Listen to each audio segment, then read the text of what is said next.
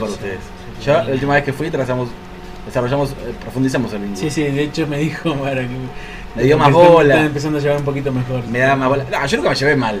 Por No, ahí no eh. soy tan dado y ya, ya necesita que le dé más bola. Le di más bola y nos entendimos mejor. Claro, sí, Ella- Yo sé que puedo, eh, yo puedo joderlo hasta acá. eh, No, no, es que ella, que, que ella quiere todo el tiempo. Yo no soy, no doy bola a nadie. Ni a vos te doy bola todo el tiempo. O sea, no estoy, no voy a estar todo el tiempo. Yo soy como me canso. Yo con un pibe también no sé cómo haría. Digo, a mira la tele, dale. Tan Eh, demandante. eh, Tan demandante sos. ¿Qué, qué, te- te- de comer otra vez? ¿Qué, qué- seis meses tenés, ¿no puedes comer? ¿No puede comer solo? Pendejo, hijo. Con la cucharita, te otra vez, te- con la cucharita, ¿no puedes comer solo vos? Pendejo. Seis meses tenés. Traigo un gasto a los seis meses de hacer malabares. Eh, esto se podría cortar y, y- Eh, esto y- y- e impedir que yo adopte una criatura en algún momento de mi vida, ¿no?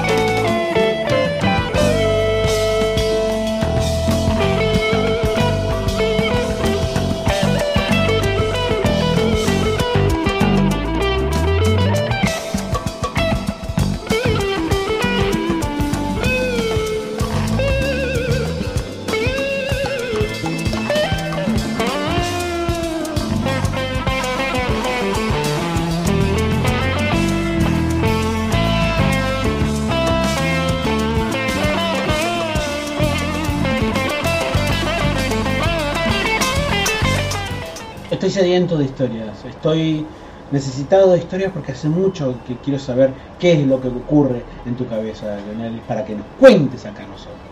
En tu cabeza estrenada, ¿no? Estoy, sacudiendo un poquito a ver qué. Esa esa es tu melena, ¿no? Eh, a ver. Estoy haciendo un batido. Esto es bien radiable. Estoy Sí, sí, todo mi cabello. Si fuera radio, ¿no? Sí. Tengo en, en época donde todo, la, la, la- ¿cómo se llama? La, La girada, girada. la girada, sí. Ah, la girada. La girada se da con el mundial. Que lo el mismo que. Sí, la, la gente usa. Se da con el mundial en Qatar ese que el mundial ese, esa mentira, Sí, sí. esa mentira que todo el mundo quiere creer. Yo te traigo mundiales, mundiales que lo aposta, la aposta, los mundiales lo tengo acá, Ah, ¿a dónde? acá, Ah, mirá vos. acá adentro. Ah, Acá, mundiales van en chiquito. ¿Vos sabías acerca de una FIFA paralela? Con IFA. ¿Sabes lo que es la CONIFA? Sé quién es Coné, que es el sobrino de Condorito, pero no. Confederation of Independent Football Associations. La FIFA de los pobres. Esta es CONIFA, donde juegan todos los marginados que la FIFA no tiene los huevos, las pelotas, las canicas de incluir, Las gónadas. están en CONIFA. Y ahí se organizan competiciones, digamos, las que, las que pagan en serio. Esta boludez con Mbappé, ¿quién quiere ver a Mbappé? ¿Quién es, boludo? Bueno, ¿Dónde naciste? Mbappé, ¿verdad? ¿de qué barrio sos? ¿De qué barrio? Mientras toda la gente deliraba, por ejemplo, por mundiales como el 2018, como el de Mbappé, Sí. Ahí nomás tenías en Inglaterra el mundial de Conifa, que obviamente te volaba bajo el radar ¿no? y le daba pelota. Sí, no, no, sí. Pero estaba el contraste así, mirá, tan poco, tan poco, a tan poca distancia tenías otro mundial. Es una, ellos lo, lo llaman a la CONIFA una organización paraguas global para los equipos nacionales que no están bajo los pisos de FIFA. Ah, mira. O sea, los que representan nac- naciones, minorías o regiones culturales subordinadas o aisladas con altos estándares éticos, porque también acá hay, hay que dar una forma como de que nosotros somos mejores. Claro. No estamos en la FIFA porque no nos subamos al circo, nosotros somos más, más mejores. Claro. Eh, entonces esta FIFA paralela, bueno, sirve para estados no reconocidos, para entidades no reconocidas. Por ejemplo, eh, hay casos como el de Mónaco, Mónaco, que puede incluso su equipo, que eh, el Mónaco no pertenece, o sea, técnicamente, te- territorialmente el equipo Mónaco no está en Francia, pero le permite competir a la Liga de Francia, Claro, territorialmente, y compite en la UEFA, jugó final de Copa Champions League. Sí, sí. Pero sin embargo no puede tener una selección, una liga propia Mónaco. No le dan ese estatus, no le confieren ese estatus. Entonces, el caso de Conifa, por ejemplo, incluye un equipo de kurdos, que se suele decir que los kurdos son el estado sin pue- el pueblo sin estado más numeroso del mundo, con más de 35 millones de, Sí, kurdos, entre Irak, Siria, Irán y Turquía. Yo de hecho conocí kurdos en Alemania, Mira. en un edificio tomado de lo que era la Alemania Oriental. Eh, también están tibetanos, que Tíbet es una provincia de China, pero eh, no está reconocido como, como un país, obviamente compitiendo como país. Están eh, los uigures, habitantes musulmanes de la región autónoma, autónoma de Xinjiang, en China, donde hay un movimiento separatista. Chipriotas del norte, que están bajo el control de los turcos. Padania está, movimiento separatista del norte italiano, y el país Sekeli, minoría húngara en Rumania con tintes extremistas. Pero tenés equipo de fútbol tampoco. Sí. para- Paga la cuota. Entre los sudamericanos aparecen, cálate esto, porque te voy, te voy a dejar helado con esto. Bueno. Está los Rapa Nui. Los mapuches y los Rapa ¿en Sí, ya- nombre de. que de ahí viene el nombre de la marca. Me, me imagino, sí, sí. claramente. Eh, Conifa fue fundada el 7 de julio de 2013 y apenas en 2014 hizo eh, ya el primer mundial eh, Östersund, en Suecia. En ese país, en la ciudad de Pitea, tiene la sede. Aunque puede ser cambiado en cualquier momento si lo votan sus, sus miembros, no como la FIFA que son Zurich y, y Comelan, estamos en Claro, Zurich porque sí. es para evadir impuestos. No, acá está dispuesto a, a ser sometido a votación. De hecho, bueno, eh, el, el- lo- lo- el- el lema actual sería, digamos, unidad a través de la diversidad o pasión y compromiso. Y también se autodefine como la Federación de Fútbol de todas las sesiones fuera de la FIFA, sin fines de lucro y de actuación global, que apoya a los profesionales de fútbol. De, larguísimo. Sí. Pero bueno, entre objetivos está compartir, construir puentes entre personas y naciones y minorías, bla, bla, todo. Sí, Soy sí. idealista muy lindo, pero están divididas en seis continentes, igual que la FIFA, pero que se divide entre americano, la parte norte, centro y caribe, y tiene 59 federaciones, no es un dato menor. No. Y eh, una comunidad futbolística de 166 millones de personas entre todos estos estados que, que juntan. Eh, de hecho, no solo se practica fútbol 11, sino también playa, futsal y torneos para personas con distintas capacidades. Es que inclusivo. Eh, entre los últimos torneos que organizaron con IFA está el Europeo Sin Límites de 2019, primer campeonato para equipos con capacidades diferentes, en, jugados entre el 1 y el 13 de enero en Stade francés, te voy a decir. Stade des Moneghetti, en el Principado de Mónaco. Moneghetti, Ah, ok. como en especialidad de fútbol 7, sin la aplicación de reglas de fuera del juego y con permiso de cambios ilimitados. La Copa del Mundo, eh, en que Calapa- ahí está, el que ganó 2018, la ganó Karpatalaya. Karpatalaya, que es una minoría húngara en Rumania compuesta por 156.000 personas Wow. seguido de Chipre del Norte, Padania y país de Sekeli.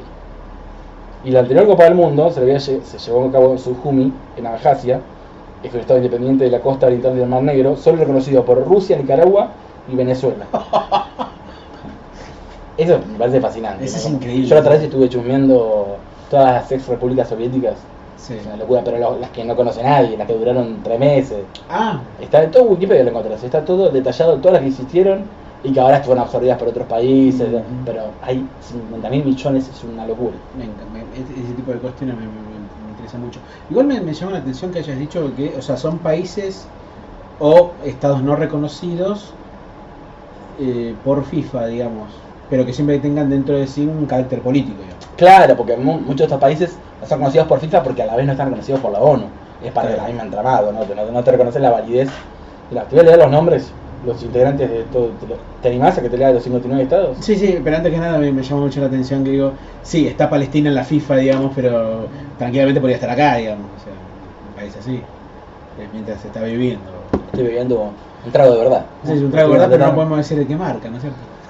Bueno, Europa, Abjasia, Artsaj, Chameria, Cornwall, Cornwall, País de Niza, del Videk, República Popular de Donetsk, Isla de Elba, Elan Banin, Felvidek, Carpatalia, República Popular de Luhansk, Mónaco, Chipre del Norte, Occitania, Padania, Raetia, Pueblo Romaní, Sarmi, Sardenia, Sicilia, Osetia del Sur, esto es Osetia conocido, Sekeri, las dos Sicilias, Armenia Occidental y Yo- Yorkshire.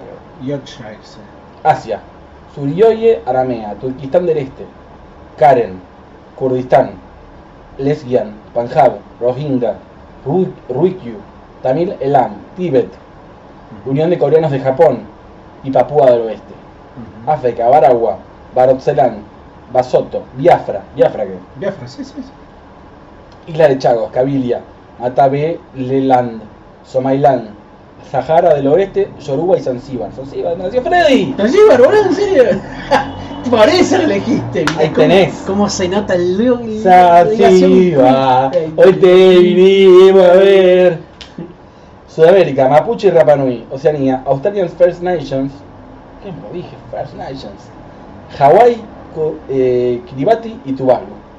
Voy a hacer un breve repaso de los mundiales. Kiribati y Tuvalu, mirá, sí, sí, son. Estos son mundiales en serio. El primer mundial fue en Laponia, acá, en homenaje hicimos Otro, la marca de helado. otro helado, sí. Sí. Hubiese sido Dos- que dos equipos en- Laponia, ¿no? Dos equipos invitados, bueno, el sorteo inicialmente en Quebec y Zanzíbar.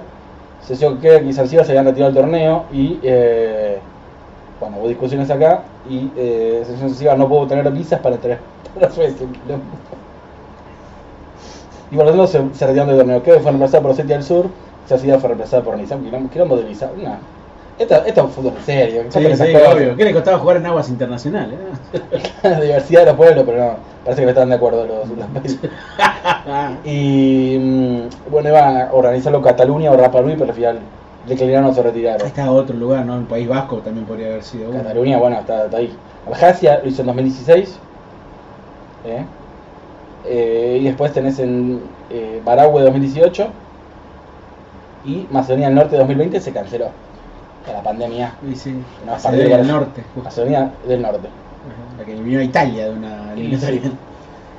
Eh, y tenemos eh, la posta que en 2023 es en Suiza. ¿eh? Ah, bien, genial. Yo no sé si no me doy una vueltita. ¿eh? Ah, estaría lindo. He jugado en estadios de hasta 5.000 personas.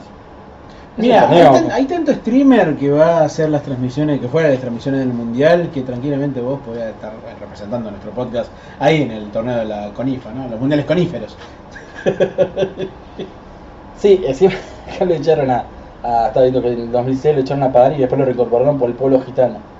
Ah, porque tenía irregularidades, todo con problema de pasaje, Sí, problema de ingreso a los Porque viste que la ONU y la FIFA no quieren que esto, Mm. esto se sepa, que estos, estos torneos progresen Sí, sí. y se meten. Obvio. Con esas leyes. Pero por eso Porque nosotros... saben que esto pone en peligro su negocio. Obvio, porque se- y por eso ¿eh? lo estamos denunciando, viejo. Esto, ¿Qué? esto se te retransmite a las 59 naciones participantes. 59 estados que ninguno va a entender lo que estamos hablando. No Es- importa.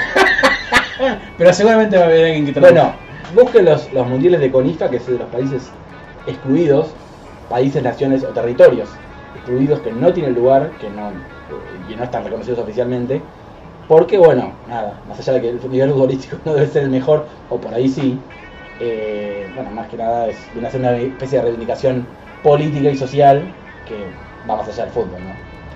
Así que busque, si alguno tiene interés, lo busque, y si no, eh, que nos mienta y nos diga que lo busca.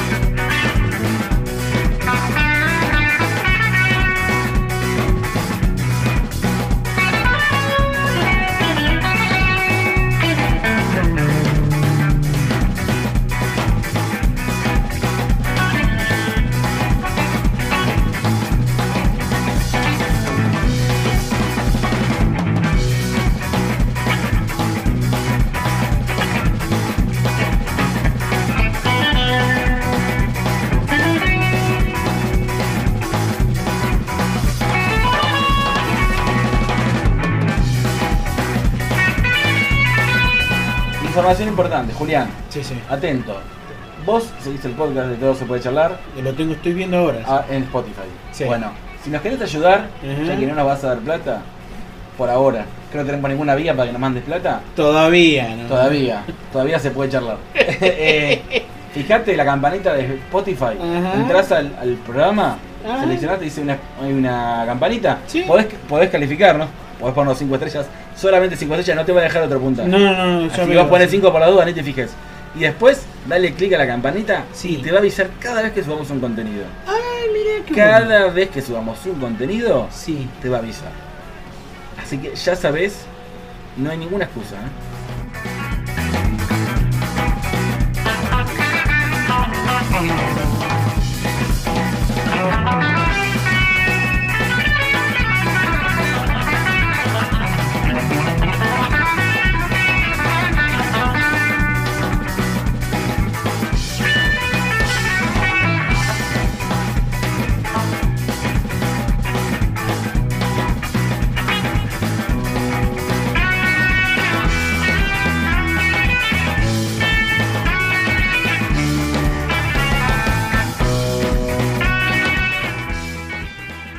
¿Sabes que puedes seguir a todos se puede charlar en las redes sociales? Sí, si eres de esas personas que le gusta seguir a sus ídolos, el podcast te ofrece las opciones. En Facebook, en Twitter, Instagram y YouTube somos todos se puede charlar. Si bien Locuendo está leyendo estos textos y se nombra a sí mismo en tercera persona, puede decirte que sigue estos sitios. Así que tú, que hablas en primera persona, también puedes. ¿No?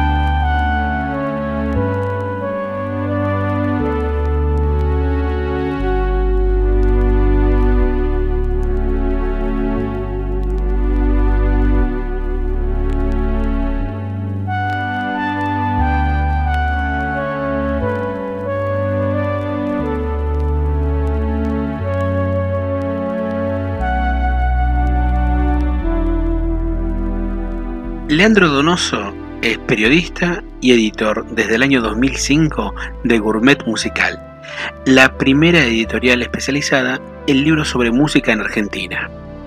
Ha publicado dos libros, Diccionario Bibliográfico de la Música Argentina en 2006 y Guía de Revistas de Música de la Argentina de 1829 a 2007 en el año 2009 ha editado casi 90 libros en gourmet musical acerca de temas tan variados en relación a la música que esta presentación llevaría mucho tiempo resumirlo.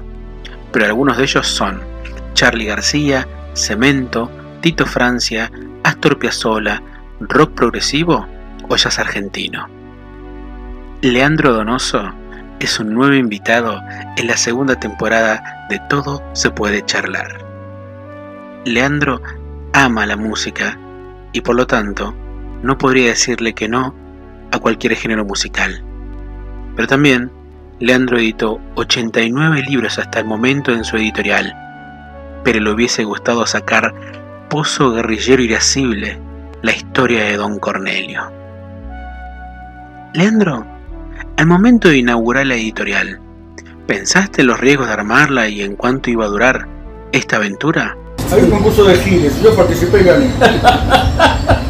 Presenté un proyecto de hacer una editorial de libro de música y dije que el primer libro iba a ser un diccionario de bibliografía de 500 páginas con referencias bibliográficas de diccionarios de música argentina. El jurado se cagó de risa y me dieron todos los premios. Genial. Pero la premisa es, hice el libro que quería hacer yo, la premisa lo que quería leer yo, hiciste lo que quería leer vos. Sí, lo llevo haciendo. Bien, esa es la premisa. 18 años después. ¿Cuántos libros en total? Más de 60, ¿no? 89. 89.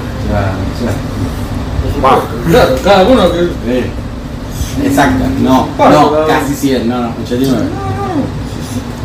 Saco poco el libro por año porque es un laburo muy artesanal. ¿Y, y costó, costó encontrar el público? Por supuesto tuve que inventar el público. No había público. ¿Quién era el público? Todavía hoy no sé quién es el público. Yo sé quién no es el público. Por ejemplo, los músicos casi no leen. Pero en general los músicos leen poco y cuando leen, no leen de música, quieren leer cosas que queden mejor, quieren leer el libro de filosofía. Yo siempre juego que son como las modelos.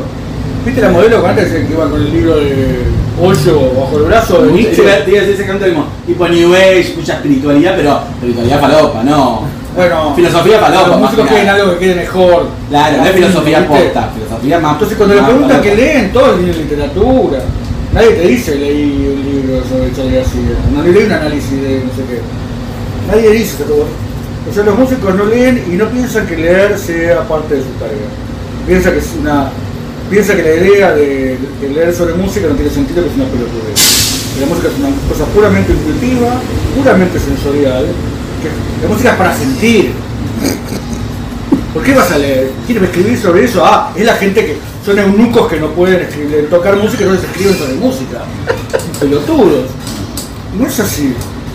Eh, no podés aprender música, estudiar música sin leer sobre música, sin pensar sobre la música, sin hablar sobre la música. Incluso para tener un grupo y ponerse de acuerdo tenés que hablar. Por supuesto tenés que sentir. No es que es una cosa puramente intelectual. Pero la parte intelectual también es importante. Porque si vos querés tocar una canción, tenés que entender, como dice tu vecino, los músicos que no aprendieron las canciones de los otros no saben hacer canciones, porque tenés que aprender cómo es una canción para hacer una canción. Lo mismo para tocar, y hablar letrista también encima. tenés que leer un montón de cosas. Para saber tocar un tango, tenés que entender en qué momento se hizo el tango, lo compuso, por cómo se tocaba, cómo era el estilo. Y eso no te viene dado porque fuiste a una encrucijada una noche y le diste al diablo tu guitarra y te la eh, te afinó y aprendiste. Eso se aprende, se lee. Y hay gente que se, dedica a investigar a eso y es una profesión tan digna que lleva tanto trabajo de toda la vida como tocar un instrumento, comprar una canción. Son diferentes y deberían ser complementarias, pero los músicos, la mayoría tienen una visión del siglo XIX. Como se Un una romanticismo romántica. genio que se inspira y compone y, y, muchas veces el público se contagia de eso. Entonces aparece que la única reacción eh, eh, legítima, la única forma de mostrar realmente comprensión de una obra musical es llorar. Fui a ver tal cosa y lloré. Ah, que entendiste todo. Entonces, que lloraste, que tú estás Claro, sí, sí. alineado, entendiste todo, sos como uno con la música. Me mata tu sensibilidad. Digo, está bien, es cierto, no, no. No está Hay mal. cosas que provocan llanto, que bueno. provocan emoción, me parece bien. Sí, sí. Pero eh, reflexionar sobre eso, pensar sobre eso, tener, entender lo que pasa con eso, es tan legítimo como llorar, como emocionarse o como sonreír. Y eso es parte de la cosa. Porque la música es muchísimo más importante de lo que parece. Digamos, ¿no? La gente la piensa simplemente como un entretenimiento. Otra gente que no lee libros de música, la gente que lee libros. Yo siempre digo que hago libros de música que son libros. Los libros de música generalmente eran revistas, eran ni siquiera revistas, nosotros llamamos piezas de marketing con lomo, que se venían en los kioscos. A diferencia de la revista, que, que tenía una obsolescencia muy rápida, al mes siguiente, vos sacabas un número de la revista, a la semana siguiente salió el número nuevo y el número viejo te que tirar a la mierda. Entonces lo que no vendiste te jodiste. La, el, libro, el libro no, queda ahí, lo podés vender más tiempo, mejor negocio. ¿sí? Pero eran tan malos como algunas revistas. Algunas revistas, porque yo soy claro. de toda la vida, no estoy diciendo que todo malo. Pero, eh, entonces, muchos de los libros sobre música, ¿qué tipos de libros de música existían? O libros súper técnicos, didácticos, como la armonía, o una cosa musicológica muy difícil, muy dura, sobre música de clase, que qué sé yo, solamente para especialistas. Historia de la música. Sí, o pues la historia de la música que era para el colegio, que era una mierda, o eh, libros que eran para fans, eran para el, el fan adolescente que quería saber tanto sobre su ídolo, y había una, una revista que venía con muchas fotos, con las anécdotas de la vida privada y qué sé yo, Con las letras. con las letras, por supuesto, por eso momento no había, tenía una función. tiene sentido, Otra cosa que ahora se consiguen por internet, pero en su momento la vía de acceso era esa. Por supuesto. Entonces, para mucha gente que es lectora de libros, que va a una librería, que lee un libro de historia, de lo que fuera, de, de, de- de actualidad o una novela, lectores, adultos, los libros de música siguen siendo eso para adolescentes, para el fan. Y yo no hago libros para fans. O sea, también hago libros para fans. Yo espero que el, fan de una banda se compre el libro sobre la banda que estoy haciendo. Pero no es un libro para El cultivar clásico- la idolatría, el digamos. El clásico libro que es como complaciente y nada más, es como información, Exacto. decir que lindo y ya está. No quiero, no hago gacetillas. No me interesa, pero eso que me paguen. No es otro negocio, estoy pensando. Tampoco es que me dedico a buscar la quinta pata más del gato de los mozos. La, la- la quinta pata del gato de los músicos y ver cortar de las costillas. No, porque acá desafina, no porque es un boludo, no, porque- no es una crítica en ese sentido, es pensar. Y hay cosas que te parece que funcionan mejor, que funcionan de otra manera, que las puedes relacionar con otras músicas, con otras cuestiones, con, con la política, con la sociedad, más, con la de, más escribir que enumerar, digamos. ¿Qué? Más de escribir que enumerar, no simplemente contar. No, a veces Sí. cada libro tiene su, su objetivo, hay libros que son mucho más informativos cumplen una función de poner a disposición una cantidad de información que de otra manera no está. Eso también está bien. Se lo libro de cambiazo. Porque, pero el libro de cambiazo, no, al contrario. Los libros de cambiazo no te agregan ninguna información. Porque toda la información que cambiazo te da, ya está. Él no tiene nada nuevo para informarte sobre Génesis. Claro, claro. No sabe nada nuevo de Génesis que no esté en otro libro. Porque no entrevistó a nadie de Génesis, No, no, sí, no, sí. se fue a ver la prensa. Pero el valor del libro de cambiazo está en qué es lo que él hace con toda esa información que todos tenemos. Uno podría leerse todos esos libros y escuchar esos discos. Ahora, bueno, ¿qué concepto o qué relación vos podés sacar de todo esto? ¿Qué ideas? ¿Cómo interrelacionás toda esta cuestión desde lo que escuchás en el disco, desde todos los libros que te leíste sobre una banda, sobre otra, sobre otra, más todo lo que te leíste sobre historia de Inglaterra, sobre historia de Europa, sobre historia del mundo, sobre economía, sobre sociología, y cómo, qué relaciones ves entre todo eso, y ahí está la, la razón de ser de los libros de cambiazo. Es lo contrario de muchos de los libros. Él con, su cabeza. Por supuesto, siempre con la cabeza, pero decir, hay libros más, por ejemplo, los libros de Charlie, los dos libros de Roque, son libros que tienen información. Además de las ideas de Roque, que es un tipo interesante y hace, hace un análisis, porque no solamente que vos, el tipo que te dice, Charlie tocó, no es un catálogo de recitales de Charlie. Claro. ¿Ok? Que podría ser, hacerme un catálogo de todos los días que tocó, qué temas tocó. Pues eso sería es muy útil. simple. Sí, sí, Sería puede- útil. Puede ser información de, que sirve, puede que Exacto. chequear algo, te puede servir consulta. Es más, en la segunda edición hay un listado de todos los conciertos que él encontró que hizo. Dónde tocó, qué día tocó, perfecto. Pero además, primero, él proporciona mucha información, porque no solamente tiene el dato de quién tocó, entrevistó a un montón de gente, habló con la gente que estuvo con él, y no con Charlie, sino que, que me dice, pero Charlie no habla. ¿Por qué te que se acuerda más? Bueno, pero. Claro, pero anda a preguntarle a Charlie ahora. Charlie, ¿te acuerdas un día que tocaste en Santa Teresita en 1994 que se te rompió la cuerda? ¿Por qué se va a acordar de eso? Obvio. ¿Ok? Para él es un concierto más.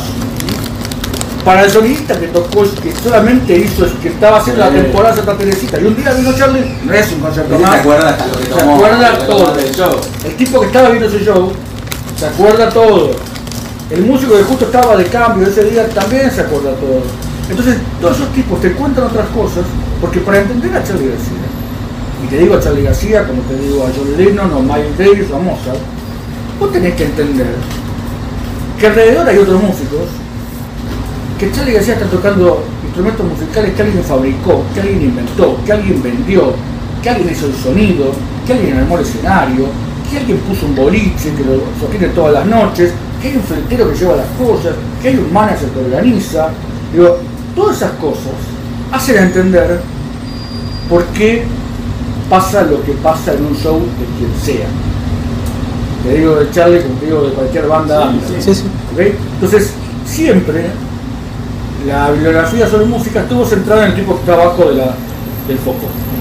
El artista, el, el nombre. Está bien, es el tipo más interesante. Y en general, esos tipos son, funcionan como personajes de novela. En, en varias, de varias maneras, digamos. Muchas veces su atracción se basa en la atracción que genera el personaje que se inventa. Y además, tipos los han, los han entrevistado tantas veces, tantas veces, que ya tienen puesto un cassette. Se, se arma una historia porque, porque no le queda otra. Y es muy difícil sacarlos de ahí también. Es muy difícil sacar ahí. Para ponerte un ejemplo ridículo, yo no soy nadie. Soy un editor de todo el libro de música, ¿ok? Sin embargo, no paso un mes y que hago una entrevista. A veces entrevista que alguien me llaman por radio y me pregunta por un libro, no, vamos a hablar con eh, Leonardo Donocio.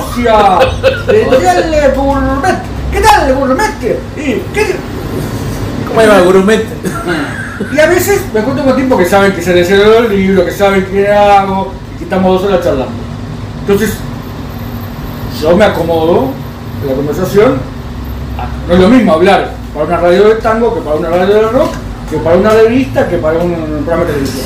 Sí, además notas, notas por lo que saben y por cómo te encargas, si, si quieren profundizar o si quieren un, un comentario general y no, no ir, mucho a nada. Lo que sí, yo también tengo que hacer para cuando necesito tener un cassette. Donde me da la oportunidad de salirme del cassette, me salgo, porque me aburro del cassette. Pero imagínate si eso me pasa a mí. Que en términos de popularidad o conocimiento, relevancia, no soy nadie. Que a Charlie.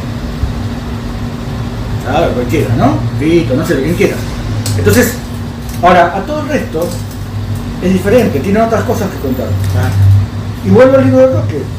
El libro de Roque tiene un montón de información, porque además se fue a ver el archivo, se fue a ver la nota que nadie se fue a mirar, Claro. la revista que nadie se fue a relevar, a ver qué dijo, porque ¿qué me importa lo que va a decir hoy Charlie Sones y tal que John Babica hace 40 años? Me interesa más lo que dijo ese día. Hoy voy a tocar esto, hoy voy a hacer tal cosa. Lo que dijo en el, en el escenario que alguien lo grabó, y que no alguien, tres lo grabaron, porque uno lo grabó desde allá, otro desde acá, y lo que se escucha desde acá no se escucha desde allá. ¿Viste? Entonces, ahí hay información y también hay ideas. Entonces, a veces los libros, mi idea de los libros siempre es que aporten algo, que aporten algo nuevo. Que vos leer el libro y aprendí algo que no sabía. Me fui con una idea diferente o, que- o que no tenía cuando empecé el libro. Digo, el libro tiene que transformar algo, algo. Ade- Además tiene que entretener. Sí, Digo, la pasé bien leyendo el libro, qué interesante, la verdad que, que- qué buen tiempo que invertí, qué, qué suerte que gasté plata en este libro, lo leí, la pasé bien, aprendí algo, y se lo voy a regalar a un amigo y se lo voy a recomendar sé yo. Tiene que hacer todo eso el libro. Entonces tiene que aportar algo nuevo. Entonces, cuando esos tipos de libros que son un refrito, a mí no me interesan, no me sirven. Por eso tampoco hago traducciones. Sí, hay un libro que salió no sé dónde, fue una biografía de no sé quién, de Jimi Hendrix, que está buenísima. No, está en inglés, que lo en inglés, lo traduzca a otro, a mí no me interesa traducir, ya están hechos, ya existe. Me interesan esas cosas que no existan. Me interesan esos libros que sean igual de novedosos acá, en Montevideo, en Nueva York o en Qatar. Sobre el tema que sea. Por supuesto eso es más fácil con temas locales, porque hay, hay un montón de, de grupos de artistas sobre que no hay nada. Entonces tenemos que hacer el primer libro. Cualquier libro que hacemos se hace un gran aporte. Y no hay otro. Volvamos a cambiazo. ¿Cómo hacer un libro que sea un aporte sobre los procedimientos, sobre el hay montones de libros, hechos desde Buenos Aires?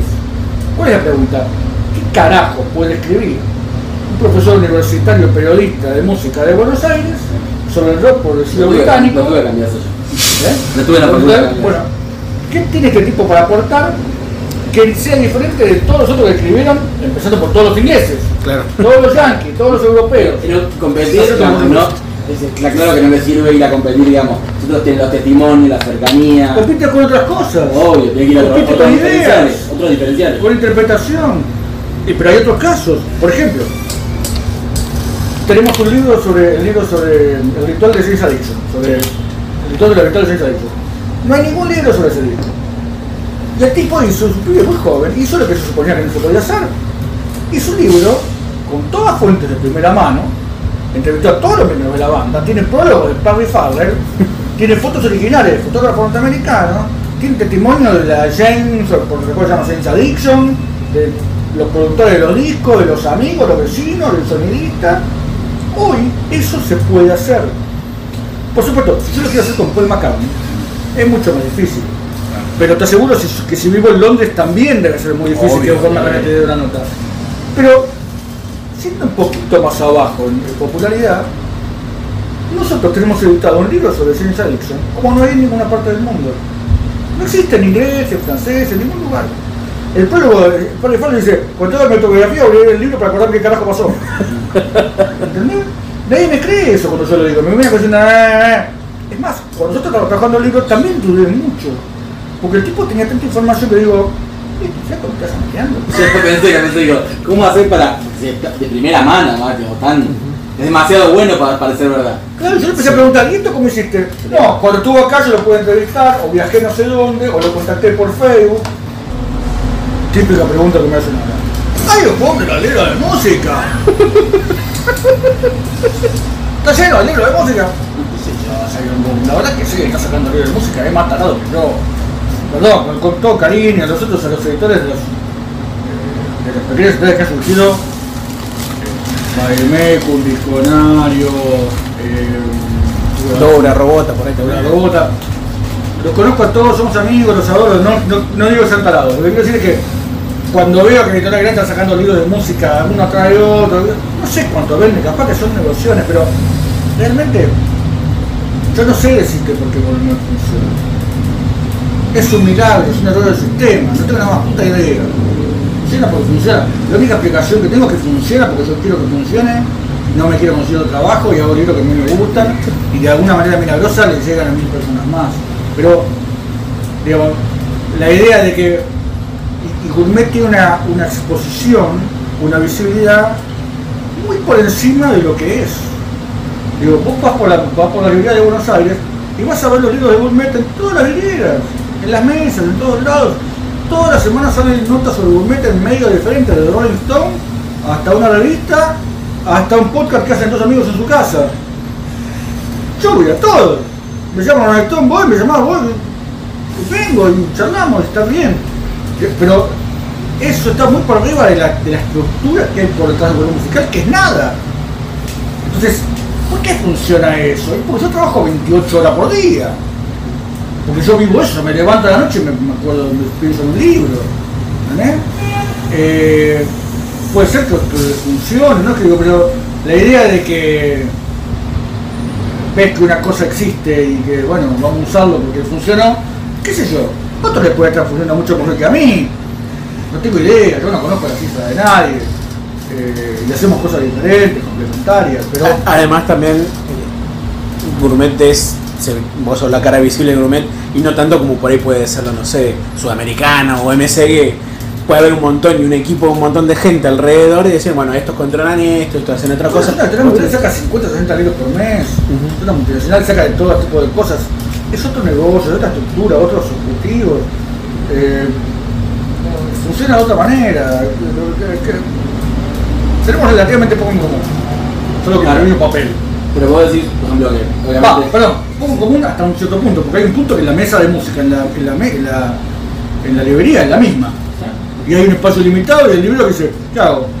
Pongo el de Planeta, el de Sudamericana, el de Gourmet, el de Bademeco, como el de Diccionario, o el de la Robota, o el que sacó X. O sea que ese espacio lo, competimos de igual a igual todos. Eh, es un mundo muy pequeño. Llamarlo mercado es como una exageración, te digo.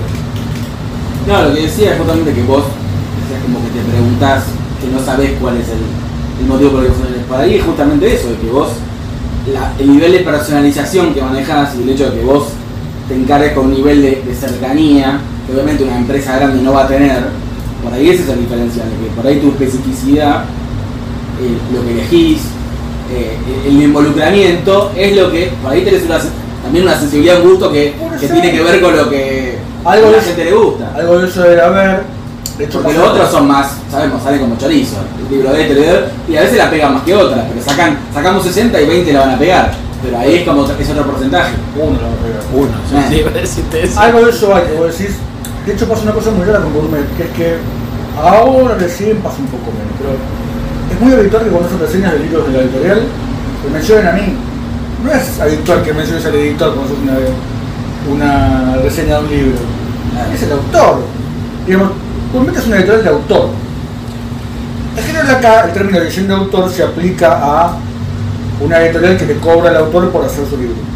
¿No? La edición de autor, porque el autor es el editor. Yo digo que Gourmet es una editorial de autor en, en el sentido como sala de cine de autor. Digo, hay mucho de mí en cada libro. Yo trabajo los libros con los autores como si fuera yo, como si yo también fuera el autor.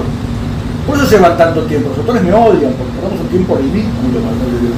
Dale, ¿cuándo sale? Che, terminemos, uh, pero otra, otra tanta de colecciones. Yo hago el libro como si el libro fuera mío. Para bien y para mal. Sí, sí. Entonces, no saco un libro que no me interesa, no saco un libro que no me entusiasma, no saco un libro que no te pueda recomendar decir, che, lee este libro que está bueno, y no saco un libro que no piense que en 10 años te lo puedo seguir recomendando como si fuera nuevo. Y que por eso todo el catálogo de la editorial sigue vivo. Y lo imprimimos todo.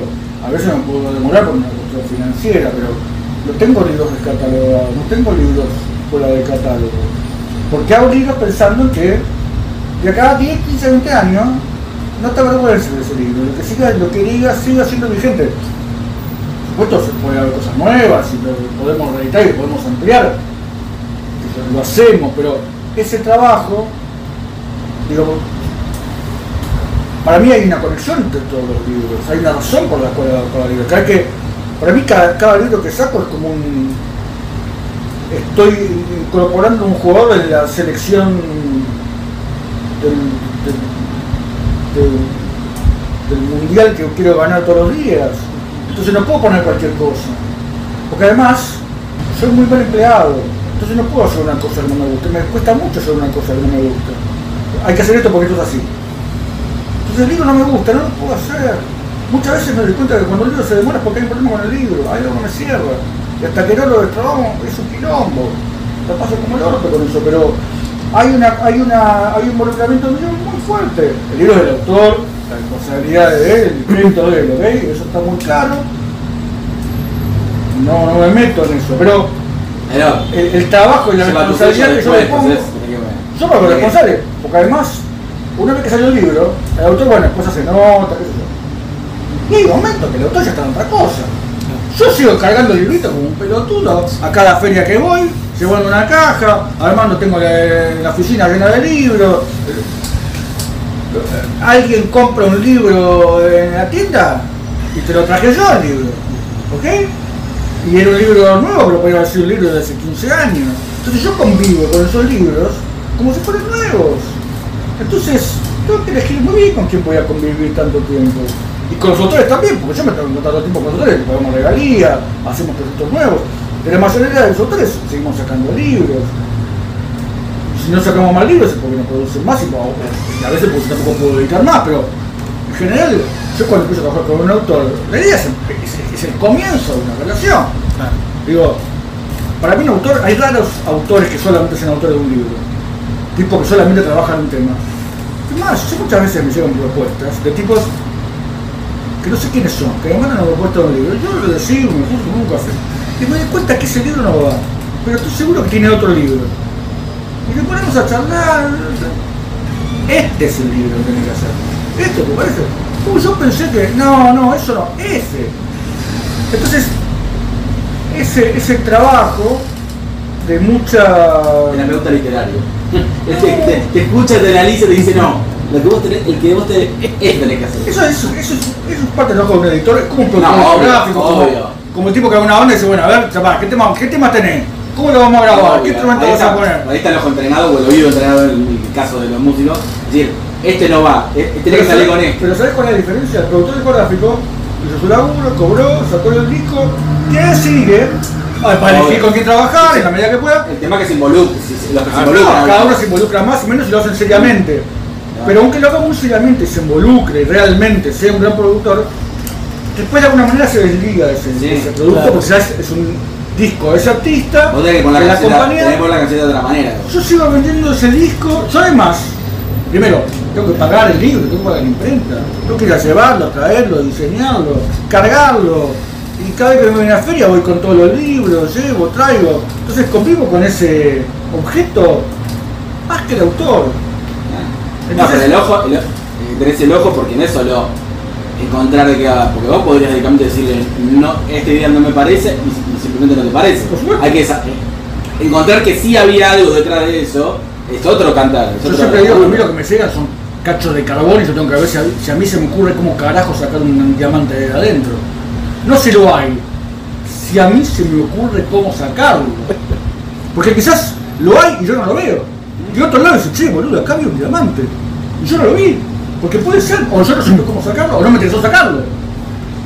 Pero eso pasa todo el tiempo, porque ahora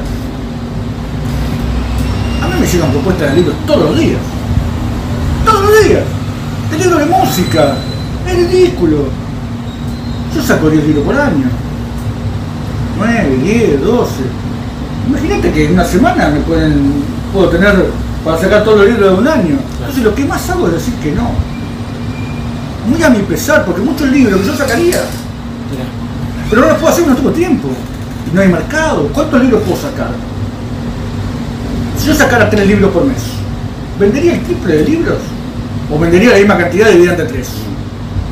Y los libros, como yo los hago, son excesivamente artesanales. me doy cuenta de que cuando quiero apurar el tiempo de edición de los libros, los libros se dañan, no funcionan, no me sale. Hay gente que es mucho más eficiente que yo, hay gente que lo hace mucho más rápido y hay gente que trabaja mucho mejor, pero se dedica a otra cosa. A mí me queda una pregunta más, no sé si vos querés hacer algo más. Eh, Hablabas mucho del tema de, de que Gourmet es una historia de autor. ¿Cómo, ¿Cómo es la relación con el autor? ¿Cómo te llevas con el autor durante el proceso largo? De, Los pongo en un cuartito en el fondo, les pongo grilletes y voy y les pego con un látigo. ¿Qué es lo que se merecen? Lo que merecen. Que no es así todo el editorial. Pero hay otra forma. No, No digo, no, puede ser que en algunos casos, sin decir nombres por supuesto, eh, puede ser que sean como media tensa, precisamente por los tiempos, de las demoras, o Mira. o lo, que- lo que sea.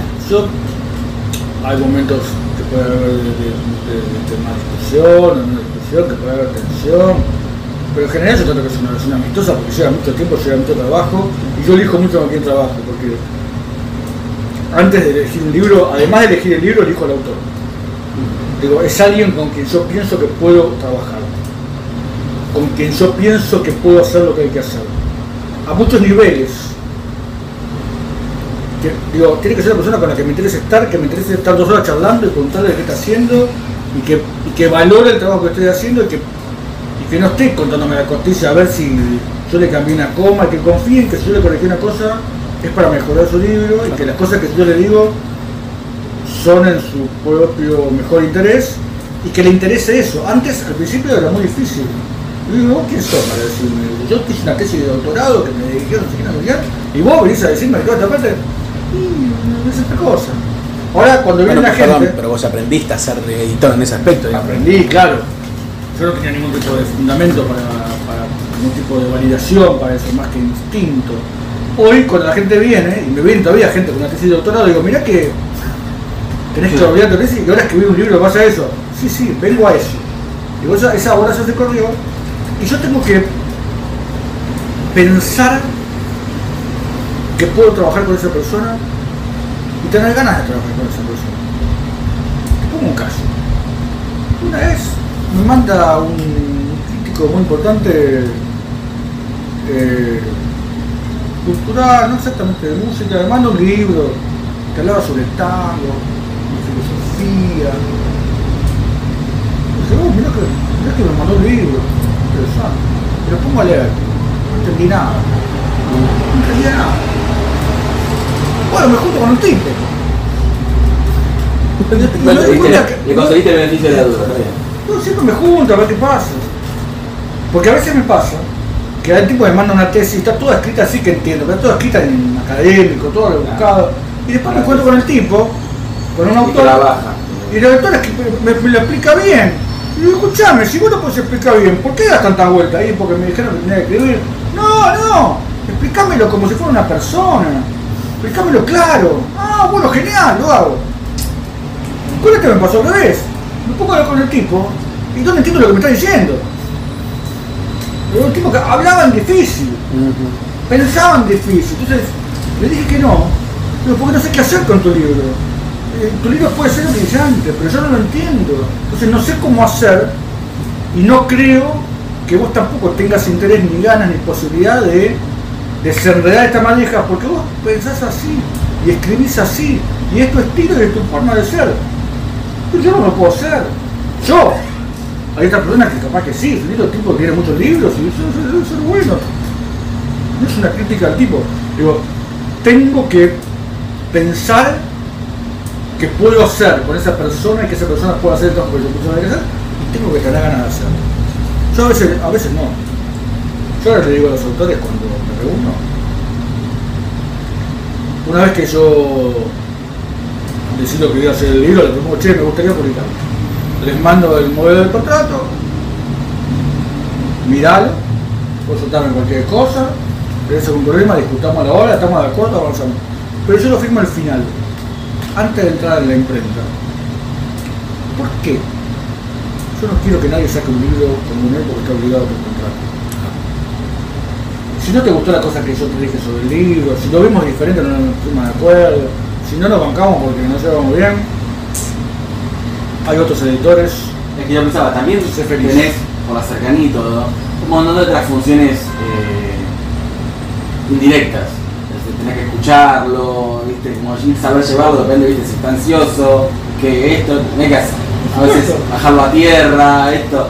Eso es lo de la El conexión. autor eh, se pasó mucho tiempo haciendo su libro, investigando, lo quiere sacar, quiere salir. Yo no entiendo. Ah. Y eh, entiendo esa ansiedad. muchas, y muchas cosas que manejar que el equilibrio, no solamente corregirle el texto. Después si se vende, si no se vende, si te hicieron la nota, si, el tipo le entrevistó, leyó el libro, no lo leyó, si le preguntó boludeces, si no, si la entrevista duró 5 minutos o 2 horas. Todas esas cosas son parte de todos los días. Entonces, eso requiere tener una relación amistosa, digamos, que, que nos llevemos razonablemente bien, no se puede ser amigos, digamos. Yo ya tengo amigos, no, no, no, no, hablo de para ser amigos.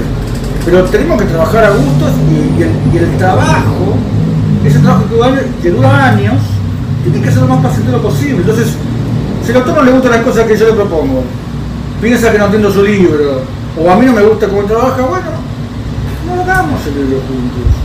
No hagas el libro porque estás atado por un contrato. Digo, no quiero trabajar con gente que no quiera trabajar conmigo.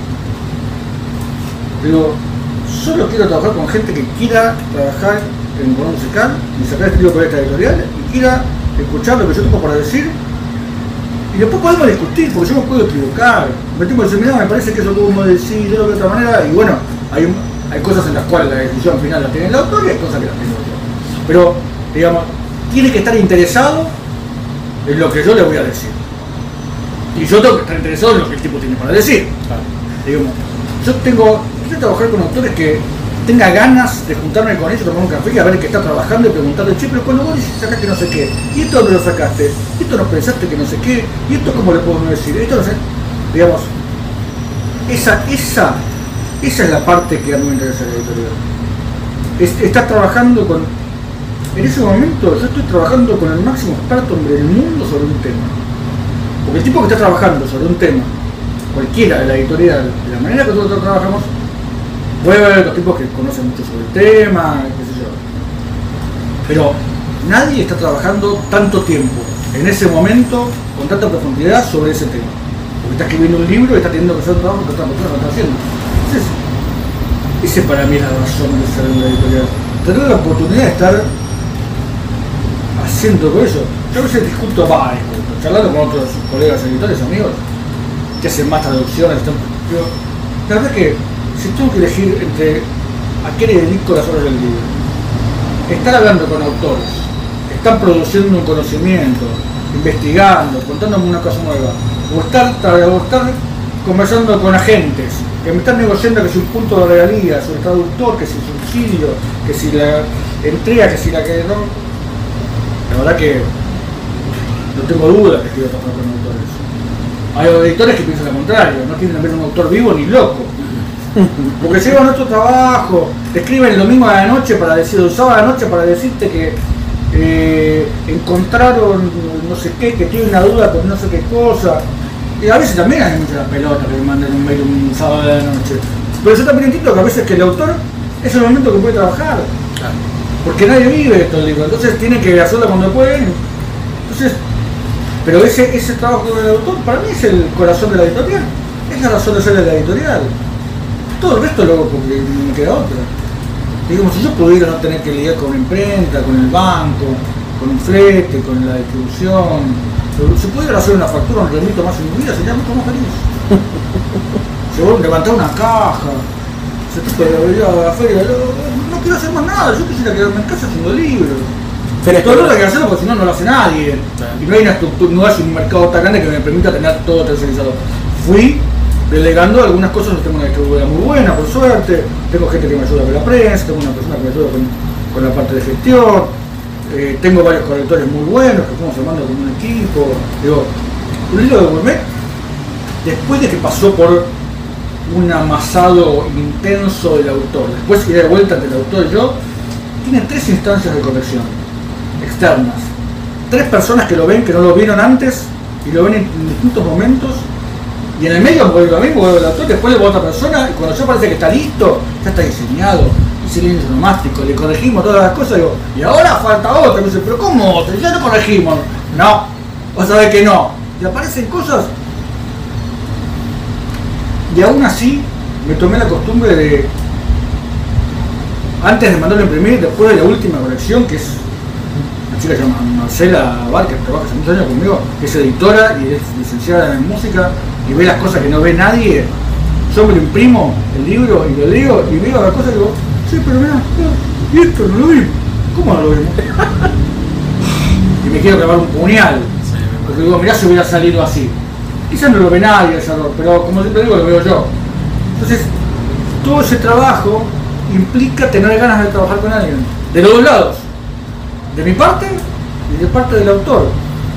Es la única razón por la cual hay autores que nos pueden esperar dos años para terminar que hagamos un libro, si no me tienen que cagar patada. Y muchos se aburren y, sacan- y yo los veo, me pasa todo el tiempo, voy a la librería y veo libros publicados que yo no llegué a leer, que me mandaron, Ah, que me hubiera interesado, pero que no llegué a contestarles. Y los tipos, con toda la justicia y la razón del mundo, se echaron la pelota y fueron y lo sacaron. Y el libro puede estar bueno, digamos, no, no los culpo, digamos, lo entiendo, porque es demasiado tiempo. Pero, insisto, hay gente más eficiente pero se dedica a otra cosa.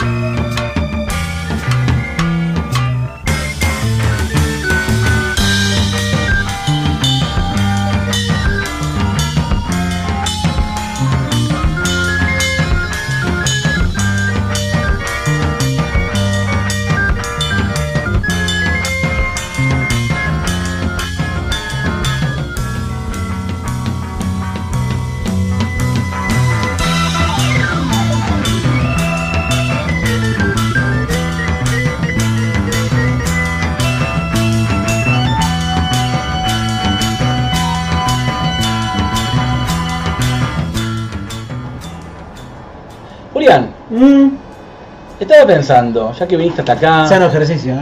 Sí, de vez en cuando, me- si no me indigesta, pienso. Eh. Luego existo. Eh, estaba pensando que ya que estaba frente al micrófono, con un papel en la mano y con una idea para desenvainar, podrías hacer una sección para el programa. Y de paso, ¿Qué? ¿De paso de qué? no, hacela, dale. Ah, bueno, se hace que hace rato que yo quería hablar de esto. Yo, el libro originalmente, uno, un libro en el cual está basado toda esta información, se lo había Está prestado. a rebasado, como dicen los pibes ahora. Hay, hay que aprender, hay que aprender ese tipo de Basadísimo. cosas. Basadísimo. Ratio. ¿Qué es eso? No sé, es una que no entiendo para nada, ratio. Ay, no, no no, no tengo ni idea de esas cosas. Pero ah, una cosa que sí. El arte de la doma. Ese festival de la doma y folclore me encanta, boludo. Eso no sé si lo dicen tanto los pibes, está, le ponen la foto nomás. Sí, sí, eso- no sé si es algo de la jerga. Hablar de, de jerga no es, es de, de Twitter, ¿no? Es, es mundo Twitter, sí. Sí. Síganos en Twitter, TSPC Podcast. Sí. Em, hace rato que quería saber, pero este libro yo lo había prestado a una amiga, entonces tuve que recolectar por otros lugares, viste que... ¿Te lo devolvió? No, todavía no. No es amiga. Eh, bueno, eh, que quería hablar sobre algo muy especial que de lo cual nunca se habla, que es quiénes son los autores de la marcha peronista. Mm. El puño lleno de verdades tenés acá. Sí, sí. Esto es un tema que- Ah, era verdad, es esto. No cualquiera se atreve a decir esto.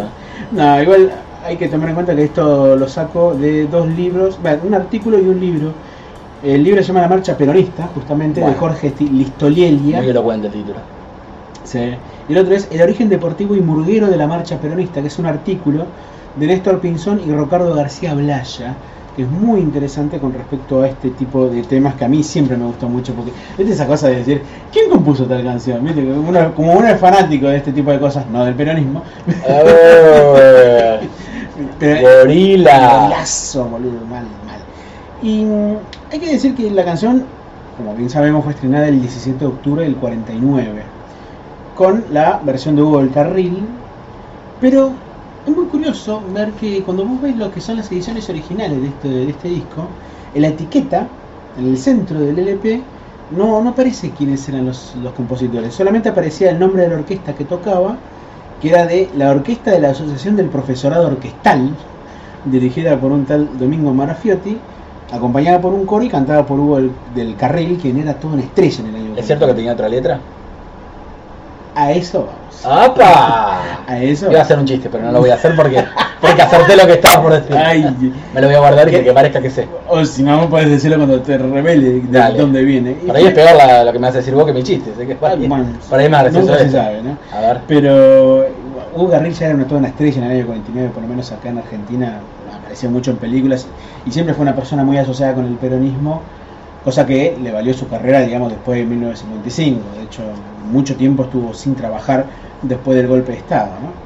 De hecho, hay, fíjate que hay un simple de lo que son los muchachos peronistas, la marcha, sí, los muchachos peronistas se llama en realidad, en la canción que aparece como autores anónimos, como compositores. no aparece nada más que eso. Ni vivo ni muerto. Ni, ni vivo ni muerto, autores anónimos. Durante muchos años, sea por la proscripción peronista, además de los golpes militares habidos, nunca se preguntó quiénes eran los autores de esta marcha. La primera persona que sí se animó a decir algo revelador con esto, con respecto a los compositores, quiero decir, fue el periodista, por ahí lo sabes, eh, Hugo Gambini.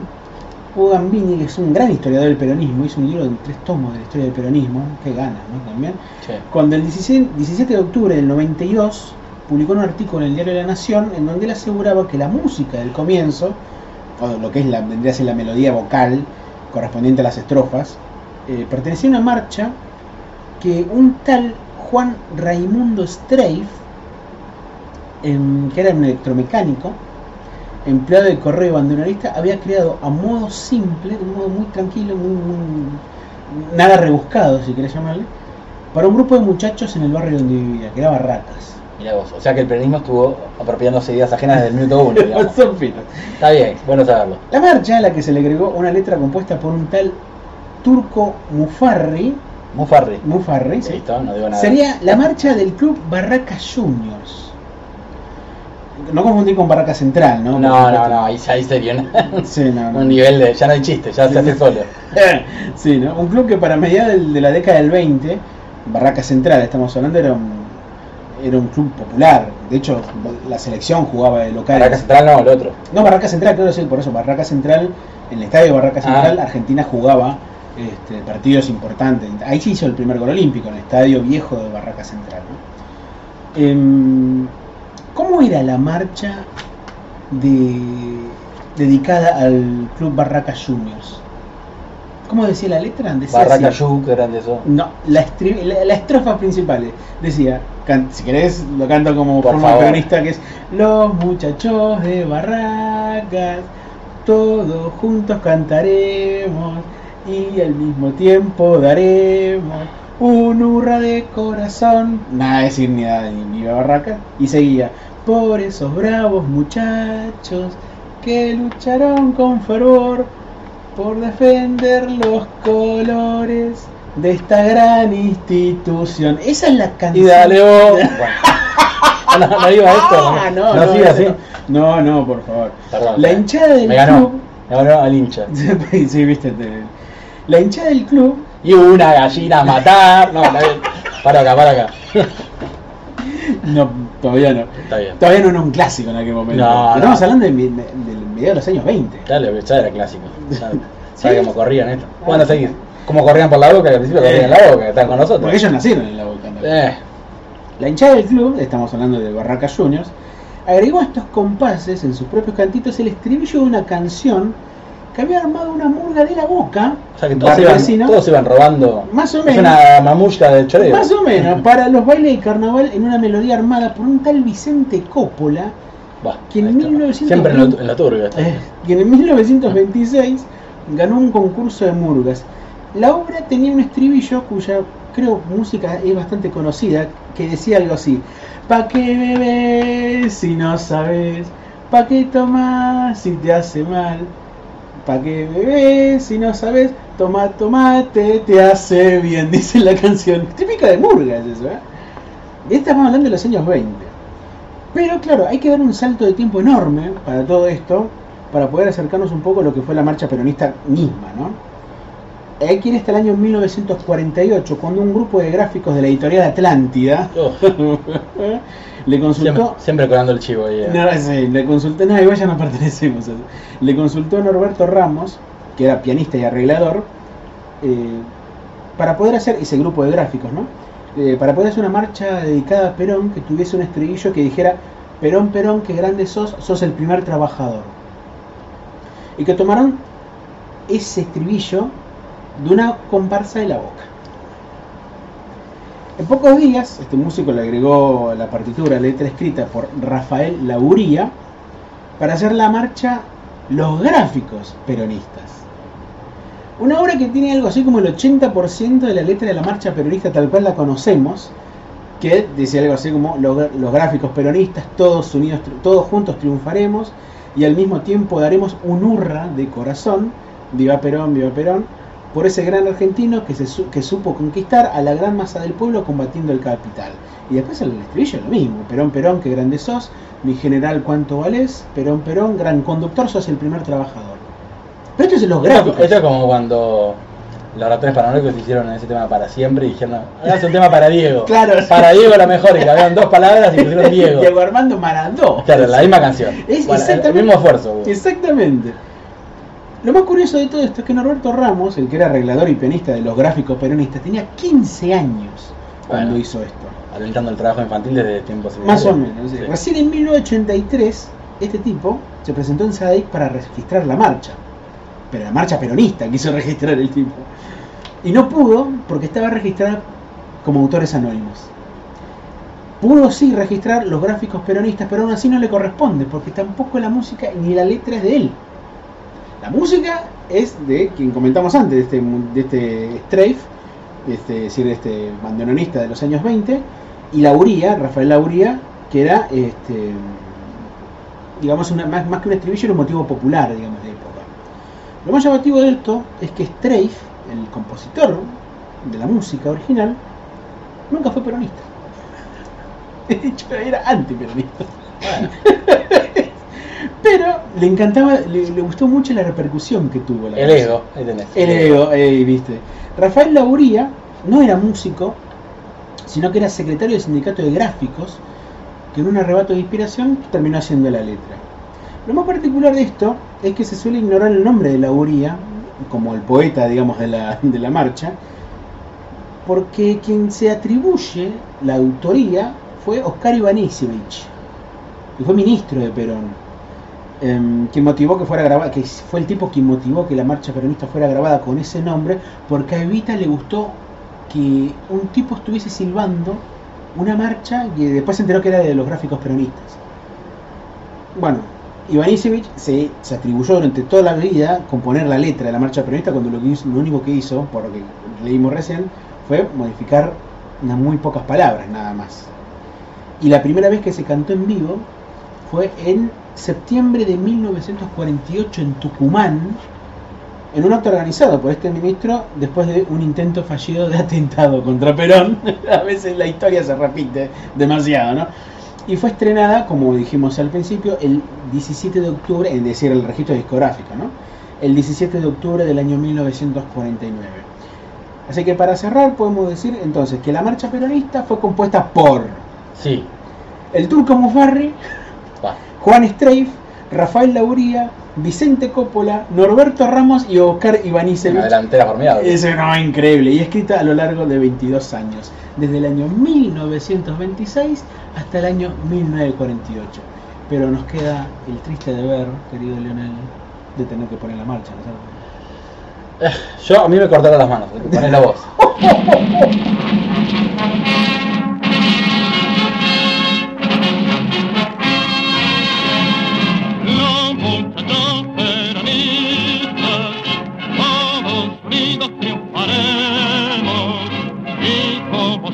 siempre daremos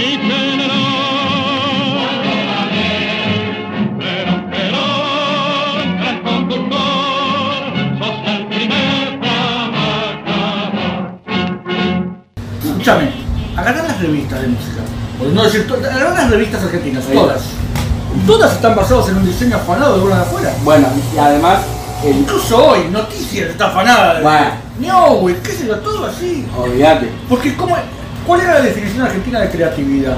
Chore. Viajo a Nueva York, lo que hay y lo adapto Bueno, para los hijos de puta pelotudos que viven Uno acá. de los mayores creadores del periodismo argentino, Timerman, Sí. se la pasaba choreando formato de afuera. Todos, no Tigerman, todos. Era la forma que todos trabajaban. Los diseñadores que hacían, se compraban esos libros, con se afanaban.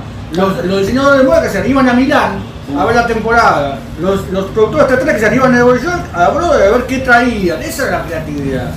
Era que adaptar para la indiada. Y a mí me enferma eso, porque está de base la idea de que uno no puede tener ideas. Todo el mundo me pregunta, ¿y de qué editorial de música te basaste para hacer la editorial?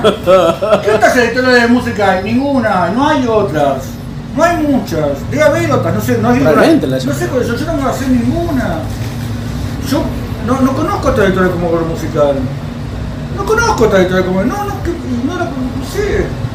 Hay otras que hacen libros de música, por supuesto, insisto, hay muchos editores que hacen libros de música, que tienen colecciones muy buenas de libros de música. Pero, Pero, Bademecum, ¿no? Por ejemplo, que tiene interesantes libros. sí, pero que tienen en el mundo.